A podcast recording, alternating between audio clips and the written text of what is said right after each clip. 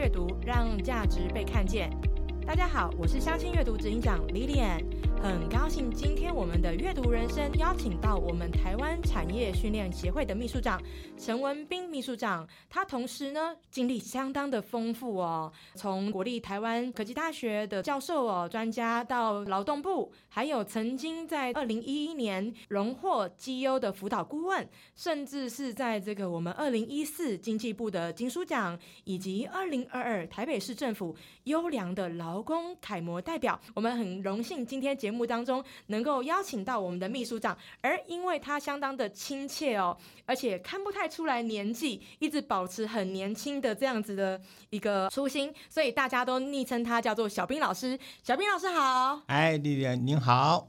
好久不见了。是啊，其实我们跟小兵老师哦很有渊源，也认识了十多年了。其实也不是现在才认识哦。那么想要请教顾问的是说，其实我对您相当的好奇哦。怎么说呢？认识您这么多年以来哦，就知道您是企业顾问嘛。是的，但是我更好奇的是，您本身的求学阶段哦，是跟哪一方面有关？我大学的时候是念工业工程与管理，然后研究所是念行销流通管理研究所哦，行销与流通，与流通。对什么是流通啊？就是一般我们通一些管理的部分。是、为什么我们今天来阅读您的人生？因为您的人生哦，像辞海这么的精彩哦。嗯，是对，然后跟这个电影一样精彩，所以我想要在这边可以顺便多了解一下您的人生。您刚刚提到的求学阶段，那到了工作，您的第一份工作是什么？我之前是在何家人美语何家人文教机构当老板的特助，叫做特别无助。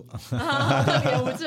太幽默了。那所以在这个特助的过程当中，有让您觉得有什么样的特别的经验，或者是有什么有趣的事情吗？是的，因为在何家美语当时在我们董事长啊以及何家美语老师的努力之下，因为当时企业啊集团在转型，所以我非常有荣幸在转型的阶段里面呢，应该算是黄埔一期二期吧。因为当时需要一些比较有专业的一些工作伙伴，在当时是以企划专员，然后呢，很破格的是不到半年就升为管理部的主任，速度相当的快哦。是的，然后也是因为特助嘛，什么事都要做，然后也对协助在何家美语我们建立整个管理的制度跟流程。哎，小兵老师，那这样子的话，跟您刚刚提到的求学阶段呐，所学的东西是有相关的吗？是的，因为以前也修过企业管理跟人力资源管理，所以在何家美语呢跟了公司发展，然后从美语后来调任到何家人书店担任管理部的主管，哦，所以其实你跟现在我们阅读息息相关。非常有缘分。而且当时在何家人书店的时候有员工福利哦，偷偷跟丽丽分享，我们一个月可以偷偷，呃、当然是正式的，跟公司借十本书回家看。哇哦，这么好！员工福利真棒。所以其实在这个何家人他们对于阅读其实是相当重视的。是的，我的老板呢，本身我们尊称他小朱先生，他几乎我两三天都看完一本书。哇，这么快！是的，因为我是他特助，非常了解嗯他的所谓的日常的作为跟管理跟习性。那这样子说来的话，其实小兵老师不断的从学习以及阅读拓展了你的视野，这个跟你后来的职业规划有相关吗？是的，因为本身中历练过三个主要的工作，从何家人美语书店，后来呢到一叠百货。哇，当时很多呢，在台湾来讲，女性第一家所谓女生专门大店啊，在中山捷运站，所以当然也是呃管理的工作，所以也跟了呃我们总经理呢，我们建立公司的制度，例如说当时建立台湾第一个百货公司行业的 ISO 九千认证，非常不容易，前头花了一年半。是一年半也算很快耶。一年半，哎呦，我们本身呢，您知道，在一叠百货当时啊，几乎每周有活动，月月有什么行销活动，而且呢，整个人流啦，或者说整个商业的整个发展是非常棒，所以我们要兼顾我们的营运，又要能建立整个制度流程。为什么是第一？因为当时连我们要找那个认证公司的 auditor 就是稽核，我们都找不到专家，因为当时台湾没有人做过百货公司的 ISO 认证。认证之前有需要上什么样的课程或怎么样的培训？所以当时来讲，台湾对 ISO 一般的认知是属于制造业，因为我们台湾是外销大国嘛，所以，本身很多工厂，当时号称啊，工厂认证密度最高就是在台湾，因为我们很多的产业是外销，但是在服务业的认证，坦白讲，当时没有，尤其是百货公司，因为我们做全台第一家 ISO 百货行业的认证，所以我们兼真的是独家的创独家的创举，而且我们有非常专业的顾问老师，以及我们当时也申请认证公司是最难的。各位知道呢，连那个 B N W 跟宾士汽车由谁来认证？就德国的 TIF 德国莱茵。所以我们当时为了挑战这个最高难度，所以我们也验证公司，可公证第三方也找德国莱茵来认证。所以前头要兼顾营运，还要兼顾我们日常的管理，而且要建立以前从来没有建立的制度流程。这对后来一蝶的一个展店发展是非常有帮助的。那么，小兵老师，在您讲到这个部分呢、听起来你的工作感觉都很顺遂耶。哎呦，这个本身我顺是顺遂啊，但是有时候晚上偷偷在棉被里哭泣啊。为什么？因为没经验，而且都是挑战。虽然有顾问的指导，但是很多 paper 的作业都是要靠我们内部。你那时候很年轻吧？哎呀，那时候二十几岁，三十出头，嗯，哦年轻小伙子。对，而且我感谢我的伙伴，我的团队，我们达成很多不可能的任务，所以创造台湾当时百货公司第一家 ISO 认证通过，而且是全馆，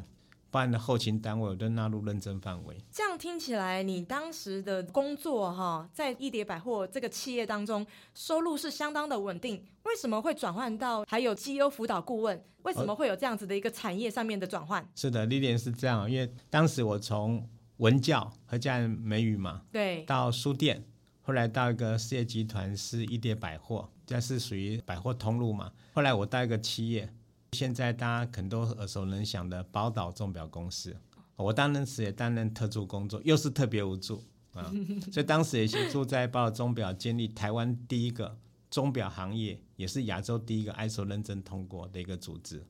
好，但因为我觉得是站在那个巨人的肩膀上学习很重要。为什么？因为公司我们聘请非常专业而且很认真负责的顾问前辈。果然是视野更宽广，而且您所遇到的这些挑战，但是相对的，您也累积了相当多的实力，因为处理的这些挑战就变成一个经验嘛。是的，所以当时也因为这三个主要工作，跟着公司成长。接着就是在于公司导入当时管理制度流程。所以为什么我会后来变成经营管理顾问，在很感谢我的老板给我这个服务机会，那克服很多的困难，跟了这个专业顾问老师巨人肩膀上学习，而产生这样一个基本的职能上的养成。那这样子跟您现在这个当顾问的部分有没有什么样的相关联？以及因为过去的这些经验哦，累积的这些养分，在你大概有超过二十年当顾问的历程当中哈、还包含我知道的，你也有有去这个对岸哦，那等等的这些辅导产业的训练过程当中，有没有遇到什么有趣的事情、一些案例来跟我们的听众以及观众来做分享？是的，这样丽丽，您都不小心透露出我的年纪了。没有关系，看起来不像就好。是的，我永远二十八岁 啊，所以本身这样，我今年担任我们中华民国政府顾问啊，不管是中央或地方的，已经二十二年年资了。所以本身我觉得很感谢我从职场上的历练，然后后来我到学校，在台湾科技大学，也在政治大学这个我们的公器中心也任教了十多年。这过程里面，我觉得蛮好的是在于所谓的教学相长。哦，那透过在学校以及在转折为顾问的工作里面，那当然我觉得当时也是跟着政策走。我记得当时我第一份担任讲师的工作是感谢当时的经济部商业司的刘司长，当时我在业界嘛，然后邀请我去演讲。那讲个很有趣的案例啊，就是他当时邀请我三个小时的演讲。丽丽，你知道我收到演讲这个邀约，我吞下口水说我答应了。但是你知道我要准备多久呢？三天，一个月。哇哦，哇，为什么？因为从来没有在这么大的场合呢，要上台去演讲啊、上课嘛啊、我想这三小时，如果是讲座演讲三十分钟算长，但是三小时真的是台上呢三分钟，台下可能是要什么？要好多时间的历练啊、所以过程中来讲的话，把以前当幕僚是帮老板写讲稿，但是真正要在台上演讲啊授课的时候要充分准备，所以那一个月的时间我要准备 PPT。然后准备更有趣的是什么？什么是要讲个小笑话，而且 PPT 里面要写个小暗语，这是要讲什么？为什么？因为当时完全没有啊实战的经验。那感谢当时就是在透过这样讲授，以及我当时也担任我们当时是呃劳委会执训局教育学院补助的审查委员，是这个劳动部劳动力发展署的前身的前身。对，以前是劳劳委会执行局啊，所以当时也担任所谓的我们教育学院的机制委员会的委员顾问，所以跟了企业，跟了政府，我们像。之前我们在教训补助，在目前我们在台湾已经导入是 TDQS 了，就产业人才投资计划是有关产业人才培育的这个管理体系，所以本身。我们就跟着政府走，一晃眼睛二十二年也就过去了，所以也担任像劳动部啊，像教育学院补助啊、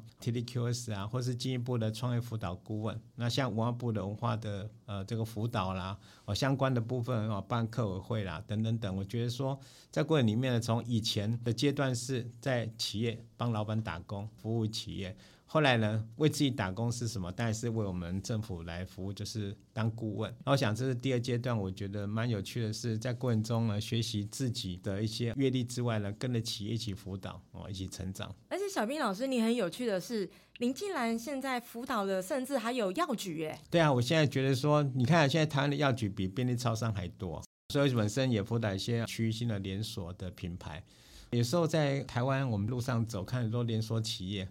哎，这怎么去我去培训过？这边我去辅导过。有时候一条路呢，看看搞不好百分之三十以上，我都跟我有点关系啊。真的是相当的不容易哦。那么像刚刚这个小兵老师跟我们分享的这些有趣的事情，是最后当然我们切回来我们的阅读人生。您认为您的这个人生有没有可以为您自己下一个什么样的一个小小的结语？提供我们现在年轻的这些听众朋友，以及可能我们现在正在求职，然后也甚至想要当顾问的这些转职的人员，你有没有什么样的建议？然后或者是你有没有什么人生体悟？我觉得这个蛮好的，因为我目前在大学任教嘛。我觉得说，第一个，呃，在我学习的历练过程里面，我跟历练一样，我喜欢买书，很喜欢看书，但是有时候呢，书到用时方恨少。是吧？啊，所以过程里面是在说，以前看书或是买书是一种习惯，但是现在我在大学任教，有些时候甚至同学不买教科书了，所以我本身有时候自编讲义，让同学多阅读、多看，所以我觉得，呃，阅读人生来讲蛮好的，是阅读书籍很棒，让自己能够静下心来。但是第二点是科技也改变了。所以现在来讲，不管是纸本或是所谓电子书，或是啊多媒体、自媒体是很发达的，所以学习应该是无佛界，嗯，无止境，无止境，而且是有很多的方法跟管道，所以认为说。呃，时刻可以学习，不然跟丽丽也是我学习的导师一样，我们都彼此向你学习，多交流。顾问客气了，我们这个是晚辈，这个还要送您这个很多指点。哎呀，不敢当，所以本身觉得说，第二点是这样，第三是这样，我觉得说我当顾问职涯里面，我有几个中心的思想然后，可以跟丽丽主持人以及各位的听众我们做分享。第一个，我认为是专业分工、资源整合。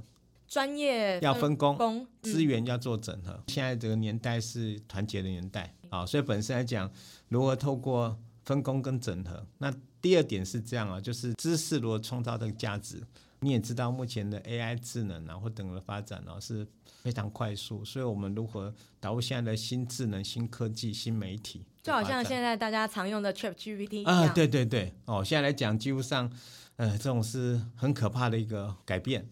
那第三点是这样，我觉得说阅读如果是以资本来看，我觉得就像听音乐一样，让自己可以独处啊，在独处过程里面呢，可以从过程里面去形式，或从这个作者著作的一些思维里面来探索自己这个阶段的一个情感或情境。我觉得这是非常好的，让自我能够沉潜修炼一个过程啊。针对这个第三点，第四点，我是觉得是这样，还是老话一句啊，因为呢，看多书不是重点，是如何运用。跟什么自己去体验？我跟各位分享一个小小我自己的心得哦。我有两个嗜好，第一个我喜欢收藏像钢笔啊、手表之类的，所以很多的专家或是杂志啊、书籍的报道，我都不相信。但是我说相信，为什么这么说？因为我自己没有亲自去试用过啊，就钢笔写过啦，表啊、手表，但我不会拆修理手表，但是呢，佩戴手表，所以本身我会去嘛去做验证。那第二个是我喜欢喝茶饮。哇，很多茶书写的很好哦，知名的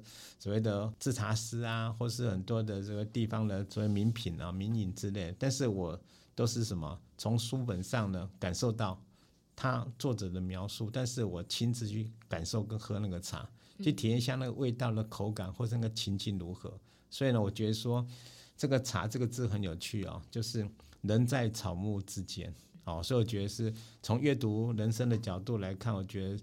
如何从资本或是现在多的媒体管道，但是自己要亲自去体验、去验证，这才是属于自己的心路历程。